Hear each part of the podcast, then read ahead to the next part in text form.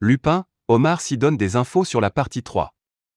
Les fans de Lupin ont eu la chance d'apprendre à la fin de la saison 2 qu'une troisième partie était déjà commandée par Netflix.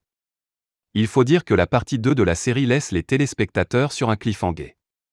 Hassan a, en effet, réussi à piéger Pellegrini mais a dû prendre la fuite car recherché par la police. Le héros, joué par Omar Sy, doit ainsi laisser son fils Raoul et son ancienne compagne Claire. Alors que va-t-il advenir du gentleman cambrioleur? Lupin, la partie 3 aura des nouveaux personnages. Omar Sy a expliqué que le fan des œuvres de Maurice Leblanc ne sera plus tout seul dans ses combines. Hassan Diop s'entourera de nouveaux acolytes dans la saison 3 de Lupin. Quand vous lisez les livres, Lupin a beaucoup de complices. Mais là il n'y a que Benjamin. Sauf que Hassan a besoin de gens, donc il va les embaucher.